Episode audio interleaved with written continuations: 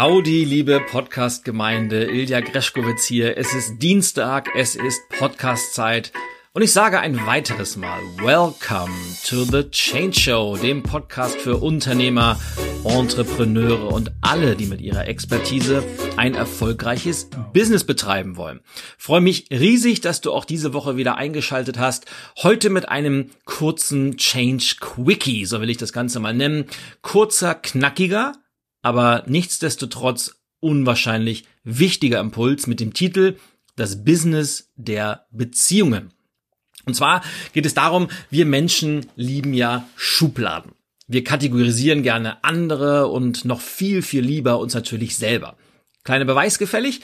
Schlag doch mal irgendeine beliebige Lifestyle-Zeitschrift auf oder irgendeinen Blog im Internet und du wirst will ich Tests für jeden denkbaren Lebensbereich finden, wo man sich selber ein bisschen abchecken kann. Und wir Menschen finden das halt irgendwie cool. Und auch im Business nimmt dieses Schubladendenken immer mehr zu.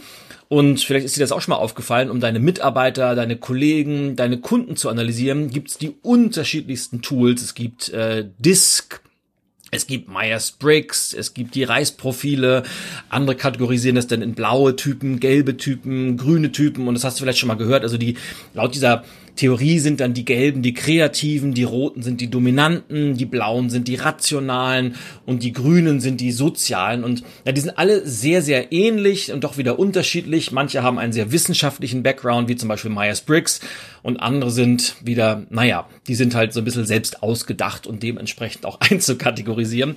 Aber egal, denn wenn du dann weißt, zu welchem Typ deine Mitmenschen gehören, dann geht die Unterteilung ja noch weiter. Und gerade im Business unterscheiden wir ja sehr, sehr gerne zwischen B2B, also Business to Business und B2C, was für Business to Consumer steht. Also Business to Business heißt, du als Business vertreibst deine Produkte und Dienstleistungen an andere Unternehmen, Organisationen und Business to Consumer lautet dann die Definition von, wenn du deine Produkte und Dienstleistungen an Endverbraucher, an Einzelpersonen verkaufst. Soweit, so gut. So, natürlich haben jetzt auch all diese Tools ihre Berechtigung, das muss man auch ganz klar sagen. Und bei sinnvollem Einsatz, und ich sage bewusst sinnvollem Einsatz, können sie auch sehr, sehr wertvolle Instrumente für dein Unternehmen sein, vor allem im Recruiting, in der Personalsteuerung, in der Personalentwicklung und natürlich auch in der Steuerung deiner Vertriebstätigkeiten.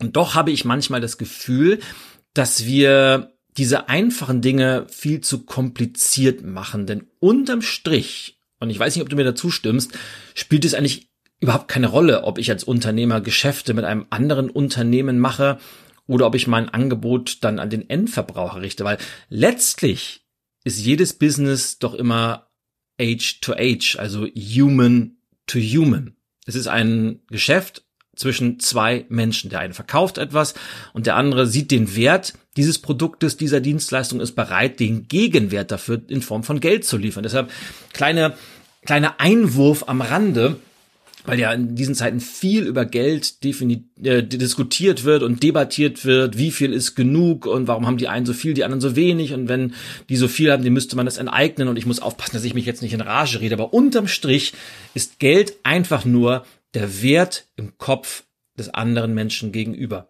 Das heißt, wenn du eine Dienstleistung anbietest, sagen wir mal, du bist Friseur und nimmst 20 Euro für den Haarschnitt und der Kunde sagt, das ist es mir auf jeden Fall wert, dann zahlt er diese 20 Euro sehr gerne. Wenn du jetzt hingehst und sagst, mein Haarschnitt kostet 750 Euro, dann wird es eine ganze Menge Menschen geben, die sagen, das ist es mir nicht wert aus welchen Gründen auch immer und zahlen diesen Preis eben nicht. Und andere mögen sagen, es ist so exklusiv oder du bist so gut in dem, was du tust, ich zahle diese 750 Euro sehr, sehr gerne. Das heißt, Geld ist immer der Wert im Kopf des Menschen gegenüber. So, zurück zum Human-to-Human, Age-to-Age-Business, denn es geht immer um Geschäfte zwischen zwei Menschen. Und je besser es dir gelingt, eine von Respekt, Vertrauen und auch Interesse geprägte Beziehung zu deinen Kunden, zu deinen Mitarbeitern, zu deinen Geschäftspartnern aufzubauen, desto erfolgreicher wirst du eben auch in deinem Business sein, egal was du konkret machst. Und deshalb hier eine Kernthese des heutigen Podcasts. Der Erfolg deines Business hängt von der Qualität deiner Beziehung ab. Ich wiederhole das nochmal, weil das so wichtig ist. Der Erfolg deines Business hängt von der Qualität deiner Beziehung ab. Und weil das so ist, werden die besten Geschäfte eben auch seltenst in Besprechungsräumen, an Verhandlungstischen oder in offiziellen Terminen gemacht. Ganz im Gegenteil, die besten Geschäfte werden beim gemeinsamen Essen gemacht. Auf dem Weg zu einem Termin im Auto oder auch sehr gerne am Tresen. Und ich will dir mal ein kleines Beispiel geben. Vor einiger Zeit, es ist schon bestimmt drei, vier Jahre her, war ich mal von einer Organisation, einem Verband, für einen Vortrag in einer relativ ja, mittelgroßen Stadt in Süddeutschland gebucht. Und nachmittags begrüßte mich der Geschäftsführer Herr Schmidt, was übrigens nicht sein richtiger Name ist. Sein richtiger Name ist Herr Meier. Nein, natürlich nicht. Also es ist ein, ein fiktiver Name. Und äh, Herr Schmidt teilte mir dann so seine Erwartung für den Rest des Tages mit. Und ja, wie das dann so ist, dann fand die Veranstaltung statt. Es folgte mein Vortrag, es folgte eine Signierstunde mit viel Smalltalk, es folgte Networking und immer war Herr Schmidt so an meiner Seite und hat mich begleitet, hat mich vorgestellt, hat selbst viel Fragen gestellt, wir haben uns ausgetauscht und naja, hat mich auch den Mitgliedern seines Verbandes vorgestellt, er hat mich darum gebeten, ob ich ihm ein Buch für seine Frau signieren könnte und hat mir berichtet, was sein, was so die Aktivitäten in seinem Verband so sind, was er so vorhat und was so die letzten Ergebnisse waren. Alles ganz, ganz schön. Aber trotzdem noch sehr offiziell. So, nachdem dann die letzten Gäste gegangen waren, hat er mich aber noch zu einem Absacker in seine Stammkneipe eingeladen. Und Absacker vielleicht äh, für die, äh, in Berlin sagen wir Scheidebecher dazu, in Österreich sagt man Fluchtachterl und äh, in Neuseeland sagt man ja AFL dazu. Das ist vielleicht keine Zusatzinformation, die die wenigsten von euch gebrauchen können, aber wenn ich mal irgendwann einen Neuseeländer zu einem AFL einlädt, heißt das absolutely fucking last.